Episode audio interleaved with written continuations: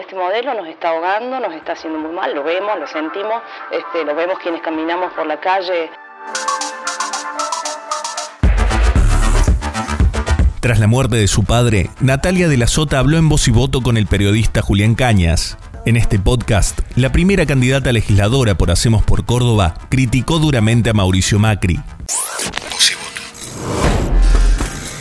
Nuestra primera entrevistada tiene un apellido emblemático para la política de Córdoba, en especial para el peronismo. No le gustan demasiado las entrevistas, prefiere estar con su militancia, pero eh, hoy está aquí con nosotros Natalia de la Sota, primera candidata a legisladora provincial por la Alianza Hacemos por Córdoba. Gracias Natalia por estar. No, gracias a vos Julián por la eh, invitación. ¿Te sentís heredera de política de tu padre, el ex gobernador José Manuel de la Sota? No, yo sostengo y vengo diciendo desde aquel septiembre trágico del año pasado que creo que De la Sota no ha dejado herederos políticos, que en realidad somos todos, eh, todos los militantes, todos los peronistas que creemos y hemos aprendido a lo largo de, todos estos años y de él mucho. Eh, creo que nadie puede ponerse ese saco. Eh, vos militaste con él en los últimos años, lo conocí por supuesto por ser tu padre. ¿Cuál crees que es para vos el legado más importante político que dejó de la Sota para el peronismo de Córdoba? Creo que nos enseñó y, nos transmitió durante toda su vida política eh, el, diálogo, el diálogo, el consenso, la apertura, estar a la altura de las circunstancias, eh, estar pendiente de cuáles son las respuestas que la gente espera, de los problemas en serio, de, tener el foco puesto en la problemática real de, las personas. este, hoy que hablamos de índices permanentemente, creo que en los índices hay que ponerle cara, ¿no? Este, todo, lo, todo lo que sucede le sucede a gente que tiene una familia, que tiene hijos, que tiene que trabajar, que tiene que comer, que tiene que trasladarse. Entonces me parece que esa sensibilidad nos trasladó, nos enseñó y nos dejó y, ha acabado este, profundamente. Eh, en los últimos meses de su vida, eh, De la Sota estuvo militando, sobre todo caminando el conurbano bonaerense. Eh, vos has brindado pocas entrevistas luego de su muerte, pero eh, ¿qué crees que quería hacer de, la Sota eh, en su última etapa? Bueno, él tenía su sueño, y creo que era el sueño de muchos de nosotros también, de ser presidente de este país. se sentía con la capacidad, con la experiencia, este, con la voluntad, porque creo que hay que tenerla, eh, y no tengo duda que hubiera sido un gran presidente. Eh, ese era su sueño y para eso estaba trabajando. Hoy el escenario nacional eh, está la grieta que hay entre el gobierno nacional o el macrismo y el, cristinismo. él trabajaba para esa tercera opción, por eso se había dialogado, por ejemplo, incluso con algunos dirigentes del cristinismo. Así es, él estaba convencido que la única manera de que este país este, pudiera salir adelante, de que empezáramos a estar en un círculo virtuoso de producción, de trabajo, de, oportunidades para todo el mundo, era a través del diálogo, de sentarse con todos los dirigentes, con todos los sectores políticos y hacer foco en las coincidencias y no en las diferencias. Creo que había alcanzado un, nivel de madurez este, política y personal que le permitía esto. Por eso tuvo este, contacto con muchos sectores, entre ellos sí el kirchnerismo también. Eh, llegó a entrevistarse, creo que participaste en esa reunión con Máximo Kirchner. Sí, en esa y en eh, muchas otras. Y, digamos, en esa relación con eh, el kirchnerismo, porque tenía diferencias políticas profundas con Cristina Fernández. ¿Qué buscaba en este, en este Buscaba escuchar, buscaba escuchar. Y como habló con, insisto, con otros sectores también y otros dirigentes que, bueno, a lo mejor no fueron este, tan conocidas esas reuniones él quería escuchar, él quería encontrar las, coincidencias dentro de las diferencias, ¿no? que me parece que es lo que hace falta hoy y para lo que yo mm, quiero trabajar de aquí en adelante. No, no se puede, no nos podemos dar el lujo de dejar a nadie afuera en este momento. ¿no? Ningún dirigente que valga, que sirva, que, que, sepa, que tenga la voluntad de trabajar. Esa era su mirada y yo este, estoy convencida de que así debe ser. ¿Él quería ser el candidato a presidente de un peronismo unido? Él entendía, sí, peronismo y todos los sectores de la oposición que entendieran que el modelo de Macri hoy nos oprime y que fuera una, una opción real electoral para octubre. todo todos los sectores del peronismo y todos los sectores de otras fuerzas políticas que entendieran que el camino tenía que ser ese, ¿no? con tres o cuatro, cinco, seis puntos básicos y fundamentales este, acordados para de ahí en adelante construir otro país, otro modelo. Este modelo nos está ahogando, nos está haciendo muy mal, lo vemos, lo sentimos, este, lo vemos quienes caminamos por la calle permanentemente, como decías vos, yo prefiero estar con la militancia, pero este, es verdad, uno tiene que tener los pies en, la tierra para darse cuenta, escuchar, conocer. ¿Y vos crees en este escenario que se da, eh, faltan pocos meses para las elecciones presidenciales, él hubiera tenido chance de, ser presidente? Yo creo que sí. Yo creo que nos hemos perdido un gran presidente. Te traigo a la política provincial. Luego de la muerte de tu padre, se habló mucho eh, si el del azotismo iba a tener eh, los lugares que le correspondían ahora para las elecciones mm. provinciales. Eh, ya las listas están oficializadas. Eh, ¿Considerás que está representado el sector que, que, tu padre lo tenía como referente político? Yo creo que sí, de todos, sí, absolutamente. Primero porque, y tengo que decirlo, el gobernador Schiaretti, en el momento que sucedió todo esto de mi padre, dijo claramente ya en el ámbito de la política que iba a hacer una, una gran apertura y que iba a contener a todo el peronismo y así lo hizo además de lo personal, que también tengo que decirlo, que se ha portado desde lo humano y desde lo personal maravillosamente bien conmigo, con mi familia, ¿no? que eso también cada vez que puedo lo digo porque este, es así. Pero desde lo político creo que sí, creo que, el gobernador ha tomado una, una, actitud de liderazgo que la tenía y más aún en esta, en esta situación. Y estamos todos representados y me parece que es lo que nos da la fuerza también para encarar esta, esta, fecha del 12 de mayo. Eh, se te mencionó en distintos lugares, candidata a viceintendente. Por todos lados. eh, encabezás la lista de eh, candidatos a legisladores de Distrito Único. ¿Es el lugar que querías? ¿Es ¿Te sentís como eh, futura legisladora? ¿Es el lugar que crees que te correspondía? Yo creo que sí. Aparte, uno a los lugares se los, se los da también el partido, se los da los, dirigentes, los militantes. Este, uno no anda eligiendo lugares, ¿no? este, corresponde que le den un lugar y, uno con el compromiso que tiene aceptarlo y, estoy muy contenta, muy orgullosa además, muy, muy agradecida, eh, porque además me van a acompañar gente con mucha experiencia, con mucho este, trabajo territorial, con dirigentes que, saben, que han estado desde la primera hora y eso todo es aprendizaje. Ya que tengo la oportunidad te lo pregunto porque en ese momento cuando se hablaba que podía ser candidata a vicegobernadora, viceintendente y demás, también algunos decían que eh, habías tenido una charla con el gobernador y que siempre tu lugar había sido ese, encabezar la lista de legisladores.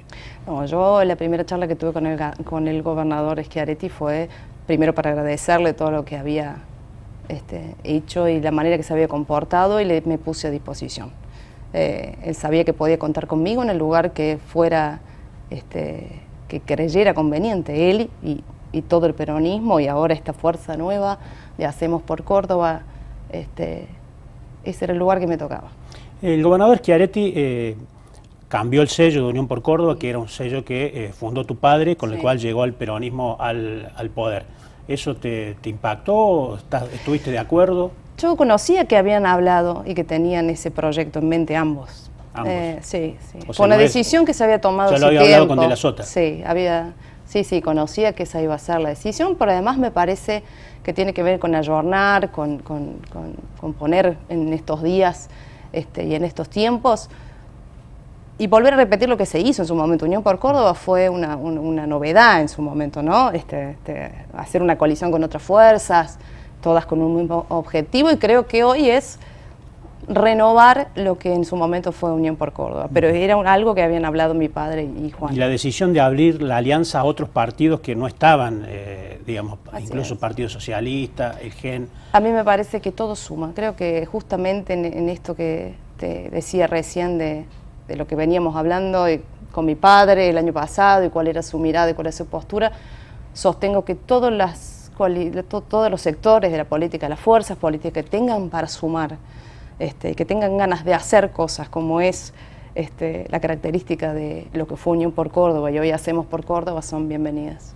De lo que se vienen hablando, eh, eh, ayer hubo una reunión del, peronismo donde se habló de la campaña. Eh, cómo se van a presentar, teniendo en cuenta que se trata del partido que hace 20 años eh, gobierna en la provincia, que es eh, puede ser también un beneficio en, las obras que pueden mostrar, pero también puede ser una pesada carga eh, tantos años en el poder. Yo confío en lo que elige la gente. De hecho, la gente nos ha elegido y ha elegido en su momento Unión por Córdoba, hoy elegirá Hacemos por Córdoba, y la decisión de la gente no se discute, por algo nos han elegido, y creo que yo sé por qué, o puedo intuir por qué.